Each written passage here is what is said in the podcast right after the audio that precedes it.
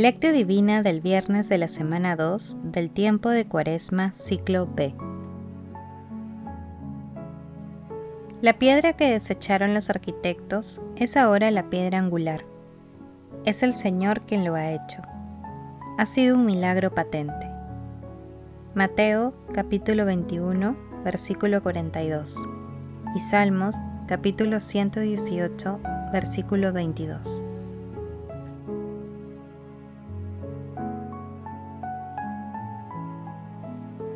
Oración inicial. Santo Espíritu de Dios, amor del Padre y del Hijo, ilumínanos con tus dones para que podamos comprender los tesoros de la sabiduría que Jesús nos quiere revelar en este día. Otórganos la gracia para meditar los misterios de la palabra y revélanos sus más íntimos secretos. Madre Santísima, intercede ante la Santísima Trinidad por nuestra petición. Ave María Purísima, sin pecado concebida. Paso 1. Lectura. Lectura del Santo Evangelio según San Mateo, capítulo 21, versículos 33 al 43, versículos 45 al 46. En aquel tiempo, dijo Jesús a los sumos sacerdotes, y a los ancianos del pueblo. Escuchen otra parábola.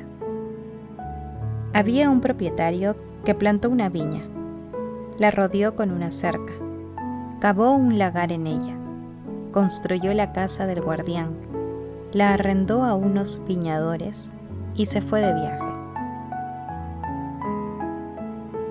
Llegando el tiempo de la vendimia, envió sus criados a los viñadores para recoger los frutos que le correspondían. Pero los viñadores, agarrando a los criados, apalearon a uno, mataron a otro y a otro lo apedrearon. Envió de nuevo otros criados, en mayor número que la primera vez, e hicieron con ellos lo mismo. Por último, les mandó a su hijo diciéndose, tendrán respeto a mi hijo.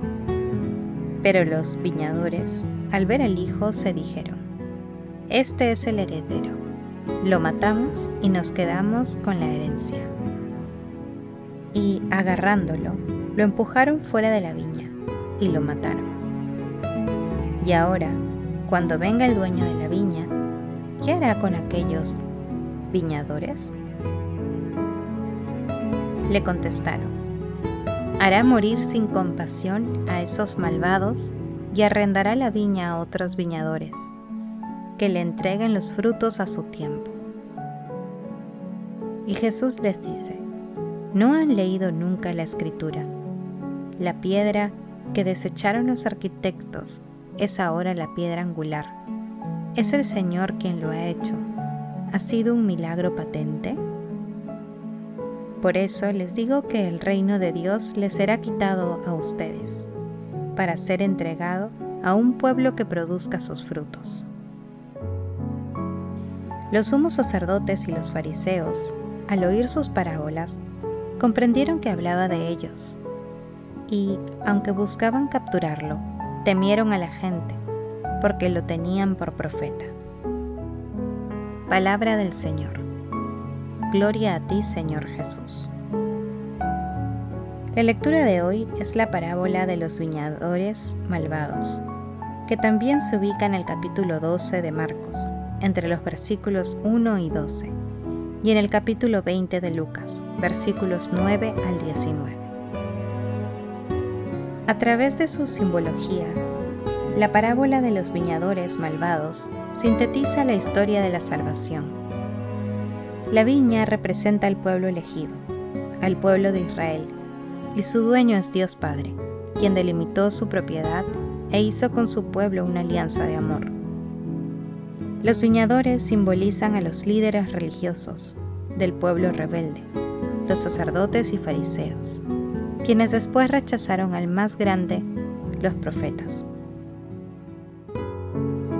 Los siervos que el dueño envía dos veces de manera paciente y con confiada son los profetas de Dios, que son asesinados por los viñadores. El beneficio que los siervos enviados por el dueño van a buscar son los frutos de la espiritualidad del pueblo. Y el heredero del dueño de la viña es Jesús, a quien también los viñadores mataron, porque el pueblo no escuchó a los enviados de Dios.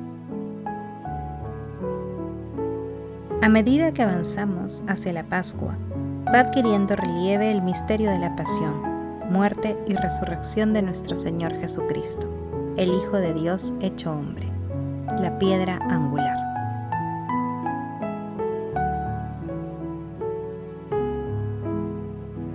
Paso 2. Meditación.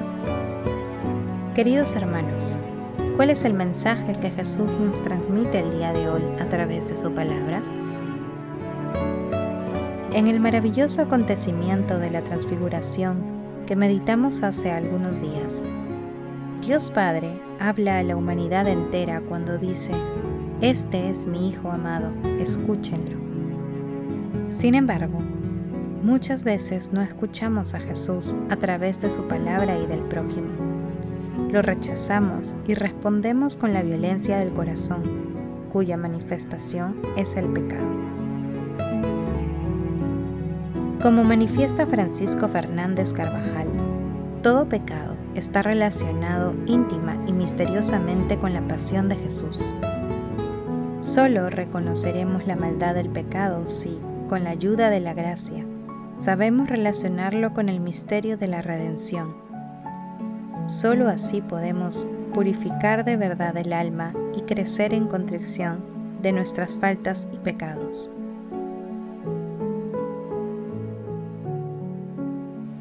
Pero la misericordia de Dios es infinita. Jesús nos ofrece el perdón mediante el sacramento de la reconciliación y nos libera de las ataduras del pecado.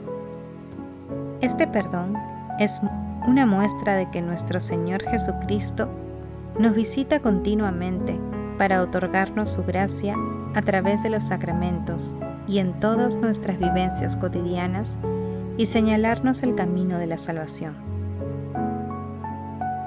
Con estas reflexiones es conveniente que nos hagamos algunas interrogantes. ¿Cuántas veces nos comportamos como los viñadores y rechazamos a Jesús a través de su palabra, del prójimo, de sus sacramentos, de sus ministros?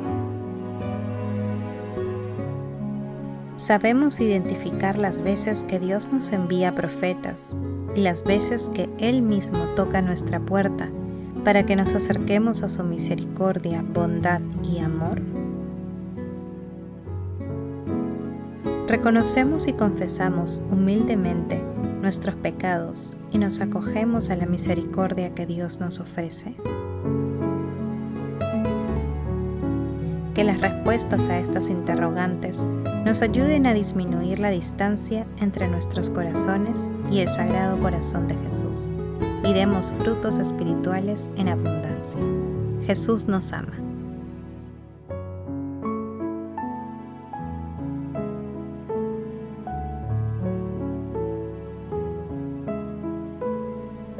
Paso 3. Oración. Padre Celestial, como en la oración de la paz de San Francisco de Asís, cada uno de nosotros queremos pedirte con todo el corazón. Señor, haz de mí un instrumento de tu paz. Que donde haya odio, ponga el amor. Que donde haya ofensa, ponga el perdón. Amado Jesús, te pedimos que con la fuerza del Espíritu Santo podamos desterrar la violencia escondida que hay en nuestro corazón y comprendamos que tú eres el Redentor del mundo, a quien debemos acoger, escuchar y seguir aún en nuestros sueños y tribulaciones. Amado Jesús, te pedimos por los gobernantes del mundo entero, para que se preocupen y realicen acciones para satisfacer las necesidades de todas las personas, en especial de las más necesitadas. Amado Jesús, te suplicamos abras las puertas de tu reino a los difuntos y protege a las almas de las personas agonizantes para que lleguen a contemplar tu rostro. Madre Santísima, Madre de la Divina Gracia, refugio de los pecadores, intercede ante la Santísima Trinidad por nuestras peticiones. Amén.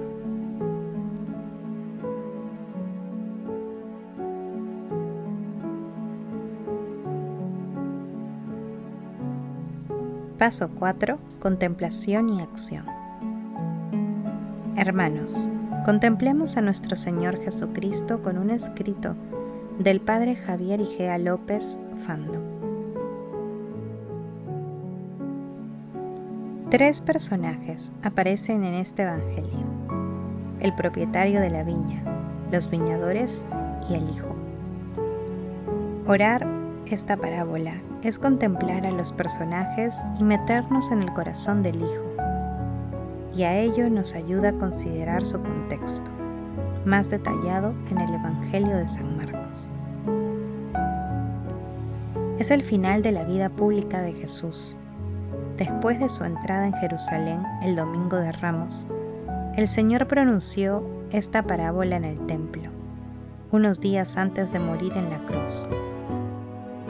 Cristo se la contó a quienes le escuchaban en el templo, principalmente a los sumos sacerdotes.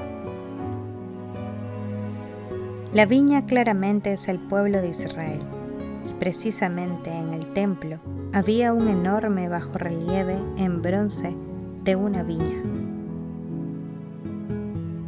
Los sumos sacerdotes son los viñadores homicidas, pero nosotros también somos los viñadores. De la lectura de la parábola se sigue que era necesario que el hijo muriera. Si no, no se hubiera dado un cambio de viñadores. Es la lógica del amor del Padre que se compromete hasta el final con la viña. Vivirlo es tener en cuenta que hay un por mí implícito en la muerte de Cristo. La oración cristiana y, en especial, la contemplación de la pasión de Cristo en este viernes de Cuaresma entra en el corazón de Cristo y nos lleva a descubrir el amor inmenso y gratuito del Señor por cada uno de nosotros. Amado Jesús, me comprometo el día de hoy a reconocer las veces que te he fallado, identificando los sentimientos que inspiraron mi acción y pecado con el fin de estar atento a futuras situaciones que puedan hacerme caer nuevamente en pecado. Amado Jesús, por tu infinito amor hacia nosotros, me comprometo a ejercitar el proceso de conversión todos los días y a acoger tu misericordia mediante el sacramento de la confesión. Glorifiquemos a la Santísima Trinidad con nuestras vidas. Oración final. Gracias Señor Jesús por tu palabra de vida eterna. Que el Espíritu Santo nos ilumine para que tu palabra penetre a lo más profundo de nuestras almas y se convierta en acción. Dios glorioso, escucha nuestra oración. Bendito seas por los siglos de los siglos. Madre Santísima, intercede ante la Santísima Trinidad por nuestra petición. Amén.